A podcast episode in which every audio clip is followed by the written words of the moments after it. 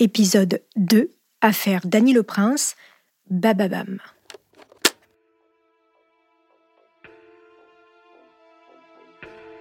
À Torigné-sur-Douai, petite bourgade paisible de la Sarthe, c'est l'effroi.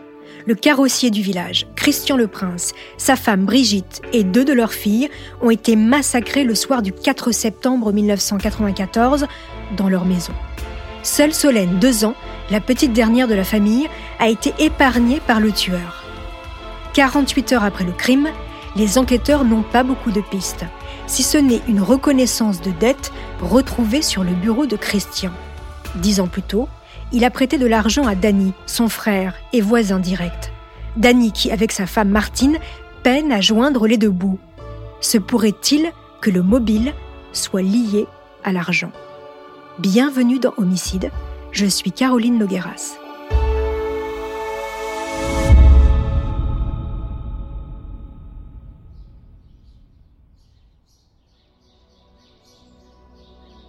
À Torigné-sur-Douai, tout le monde connaît les Le Prince. Les parents Robert et René vivent à l'entrée du village, dans une ferme avec leur plus jeune fils. À 100 mètres seulement de là, Christian et Dany ont construit leur pavillon côte à côte sur les terres familiales. Dany est l'aîné de la fratrie. Avec sa femme Martine, ils ont une ferme. Mais pour nourrir leurs trois filles, ça ne suffit pas. Alors Dany travaille aussi la nuit à la Socopa, une grande boucherie industrielle de la région. Christian, le second de la fratrie, a monté sa carrosserie qui fonctionne très bien. Christian et sa femme, Brigitte, ont également trois filles.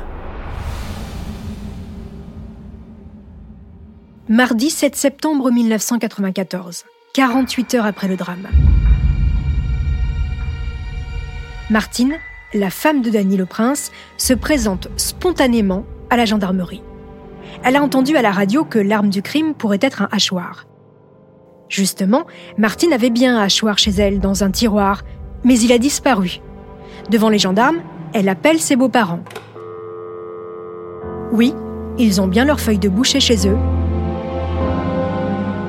Les gendarmes se rendent immédiatement chez Robert et René, mais ils constatent que le hachoir a été lavé. Le manche en bois est encore humide. Il n'y a donc plus aucune trace ADN dessus. Les enquêteurs en sont convaincus, c'est bien cette arme qui a servi au massacre l'affaire a tout l'air d'être un drame familial. La maison de Robert et René, puis celle de Danny et Martine, sont perquisitionnées. Mais les gendarmes ne trouvent rien. Pourtant, toute la famille Le Prince est placée en garde à vue. Danny, sa femme Martine, leur fille aînée Célia, 15 ans, Robert et René, les parents, et même le plus jeune frère de Christian. Voici un extrait du journal télévisé de France 3 Le Mans ce 7 septembre 1994. L'enquête sur le quadruple meurtre de Torigné-sur-Douai avance à grands pas. Il est 21h hier soir lorsque les gendarmes interpellent cinq membres de la famille de Christian Le Prince, le carrossier assassiné avec sa femme et deux de ses filles. Les cinq personnes sont emmenées séparément dans diverses brigades de gendarmerie du département de la Sarthe pour y être entendu durant toute la nuit. Des auditions qui ont sous toute vraisemblance porté leurs fruits puisque ce matin, les cinq membres de la famille ont été placés en garde à vue.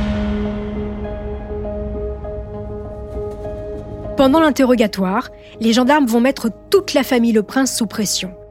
À cette époque, la présence d'un avocat pendant la garde à vue n'existe pas. Seuls face aux gendarmes pressants de questions, ils vont chacun devoir s'expliquer sur leur emploi du temps le soir du drame et leur relation avec Christian. Et cela pendant 48 heures. Les gendarmes n'ont qu'une idée en tête, obtenir des aveux. La mère de Dany le Prince raconte ces deux jours épouvantables dans l'émission Faites entrer l'accusé. Du mercredi soir jusqu'au vendredi. Deux nuits atroces. Une garde à vue horrible. On nous a traités de tous les noms, on nous a insultés, on nous a fait n'importe quoi, on nous a dit des choses qui étaient horribles parce que nous, on n'avait rien fait. On était les, malheureux et puis les, les victimes, en plus des victimes. Et en plus, on nous rendait encore malheureux. Alors ça, c'est grave.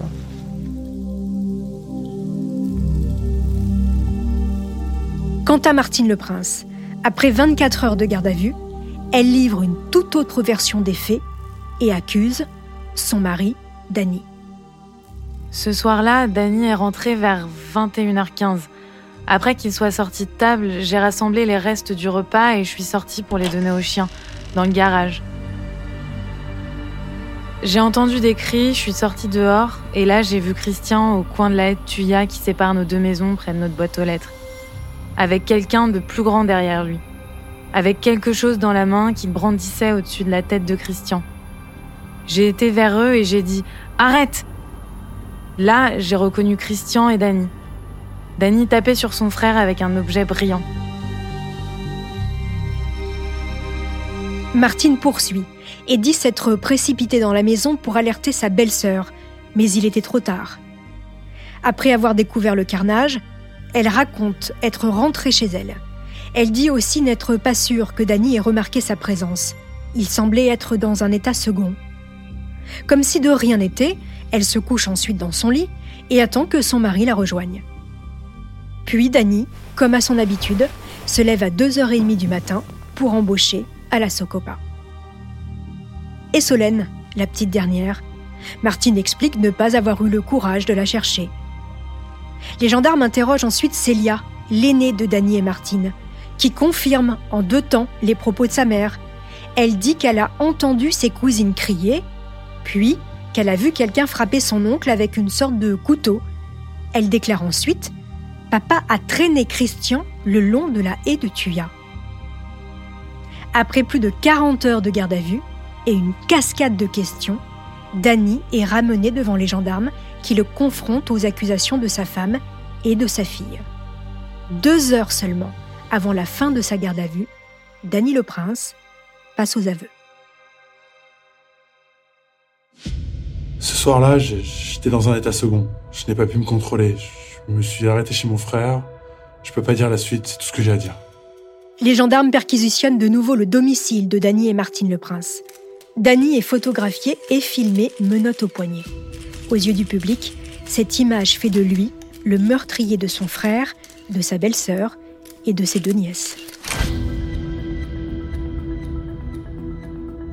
De retour à la gendarmerie, Danny se remet à parler. Et il explique que ce soir-là, il est allé voir son frère pour lui demander de lui prêter de l'argent, mais Christian aurait refusé. Puis il ajoute J'ai frappé Christian avec la feuille de boucher que je tenais dans le dos. Mais je ne sais pas où, je ne sais pas combien de fois je l'ai frappé. Je me souviens avoir vu Martine qui me disait arrête. Martine n'a rien à voir avec ce carnage. Elle est au courant de ce qui s'est passé, mais elle n'a rien pu faire. Sur les autres meurtres, il n'a rien à dire. Chez la juge d'instruction, Danny déclare qu'il n'est conscient que de 60% de ce qu'il a fait. Suffisant pour la magistrate qui décide de le mettre en examen et de l'envoyer en prison.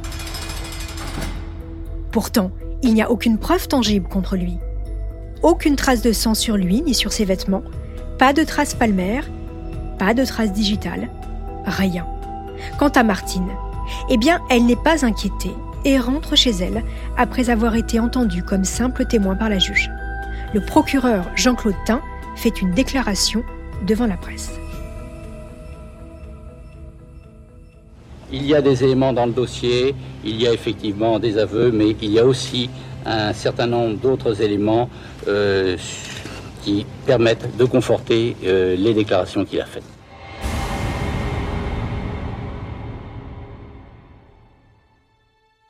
Taurine est surdoué et sous le choc. Les villageois décrivent Danny comme quelqu'un d'aimable, modeste, toujours prêt à rendre des services. Alors comment a-t-il pu commettre un tel crime? Un coup de folie? Au sein même de sa famille, ses parents, ses oncles, ses cousins, aucun ne croit à la culpabilité de Danny. Tous sont effondrés. Ils ont perdu quatre membres de leur famille, et un autre est selon eux accusé à tort. Pendant que la famille Le Prince pleure ses morts, les gendarmes, eux, cherchent des preuves matérielles à Taurigné, mais ne trouvent rien.